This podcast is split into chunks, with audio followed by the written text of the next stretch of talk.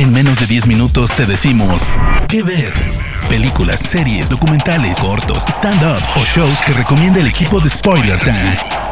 ¿Qué ver? Muy buenas señoras, señores, señorites. En mi caso, Fernando Malimovka para el podcast Que ver de Spoiler Time. Les traigo una muy buena presentación, en este caso para streamear en HBO Max. Se trata de la serie The Out, la miniserie The Outsider, basada en una historia de Stephen King. Por lo tanto, vamos a ver ciertas cosas que vamos a llamarlas Stephen Kingismos por decirle de alguna manera. Es un proyecto que ha dirigido, producido y dirigido, entre otros, eh, Jason Bateman, que tiene un papel muy interesante en, en la entrega. Vamos, vamos por partes. Se trata más que nada de un pequeño pueblo de Estados Unidos que se ve sacudido por un asquerosísimo crimen, en este caso a un menor de edad. El culpable que encuentran por huellas de ADN, filmaciones, huellas digitales, lo que ustedes quieran, es una persona personificada por Jason Bateman, que no es otro que el entrenador, entre otras cosas, entrenador del equipo de ligas infantiles de béisbol del pueblo, el señor Terry Maitland. La cuestión es que lo arrestan el policía, el protagonista, que es Ben Mendelssohn, lo hace, actor que yo lo adoro porque hace siempre, tiene esa, gesticulación medio de malvado tranquilo, que es muy bueno. Lo arresta, que es el, el, policía Ralph, el detective Ralph Anderson, pero lo hace además para escarmentarlo, por más que son conocidos, casi amigos, lo hace en un lugar público porque el crimen era muy repugnante, muy repulsivo y él tiene una historia personal que ustedes irán viendo a lo largo de la miniserie. Entonces lo arresta, lo tiene en custodia, pero empiezan también a ocurrir, empieza a ocurrir que aparecen plexos normativos, digamos, donde se lo ve a Terry Maitland en otro lado completamente diferente, en el mismo día, mismo horario, filmado, todo también huellas digitales, lo que ustedes quieran, en otro lado completamente diferente en una conferencia. ¿Cómo puede ser entonces que una persona esté en dos lugares al mismo tiempo? Y ahí es donde aparecen los famosos Stephen Kingismos. ¿Qué ocurre? ¿Qué es lo que hay? ¿Es un ente? ¿Es él? ¿Era él? ¿No era él? Al mismo tiempo,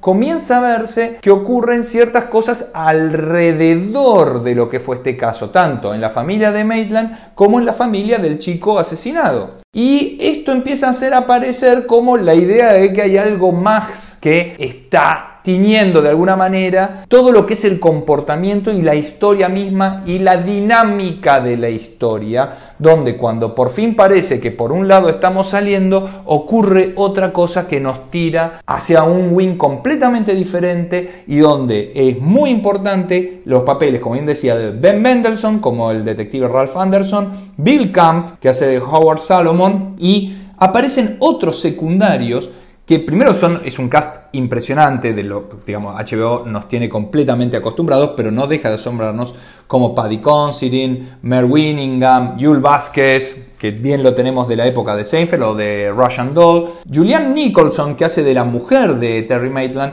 que como ya hemos visto tanto también en esta como en eh, Mayor of Easttown, evidentemente los personajes que, tiene esta chica o que le dan a esta chica no saben o tienen mala suerte al elegir su pareja eh, para pasar la vida. Es muy interesante también una, surge, digamos, por una cuestión de necesidad de este grupo que intenta averiguar qué es lo que está pasando o qué es lo que pasó y qué es lo que puede pasar, porque es muy interesante cómo tiene que comportarse para que no sigan ocurriendo hechos. Es Cynthia Erivo, que hace de Holly Gibney, una mujer afrodescendiente que eh, está dentro, aparentemente dentro del espectro autista y es muy buena investigadora privada justamente por su atención a los detalles y su memoria absoluta de todo lo que ocurre. Eh, anteriormente se le decía memoria tísica, sabemos que eh, eso no, no, es más así. Pero que es muy, muy interesante cómo va ocurriendo y cómo va llevando ella también en las partes en las que se divide la historia en varios personajes, cómo, ir, cómo ella va también teniendo su propia dinámica dentro de la misma.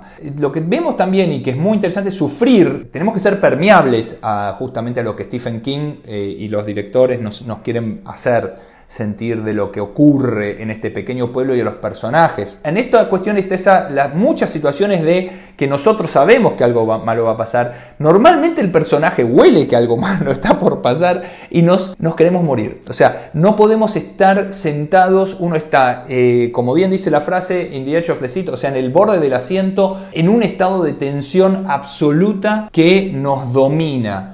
También como ocurre a veces en, todas las historias de Stephen King, que hemos visto también parodiado en It, la segunda entrega de It, la última, Entonces la cuestión de los finales, como que Stephen King quizá no los maneja muy bien, pero o que terminan muy abruptamente. De todas formas, aún con que pudiera ser así, es muy interesante cómo nos va haciendo llegar a, ese momento de clímax.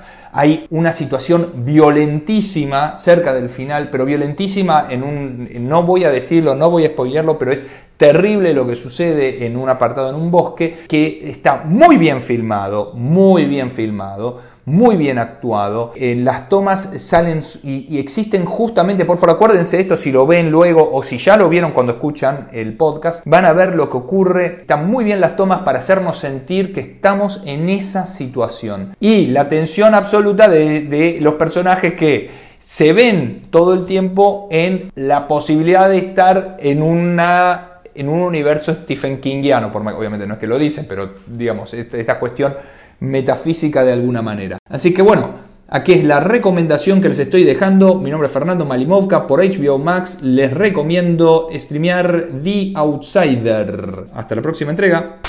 De parte del equipo de Spoiler Times, esperamos que te haya gustado esta recomendación. Nos escuchamos a la próxima. ¿Qué ver?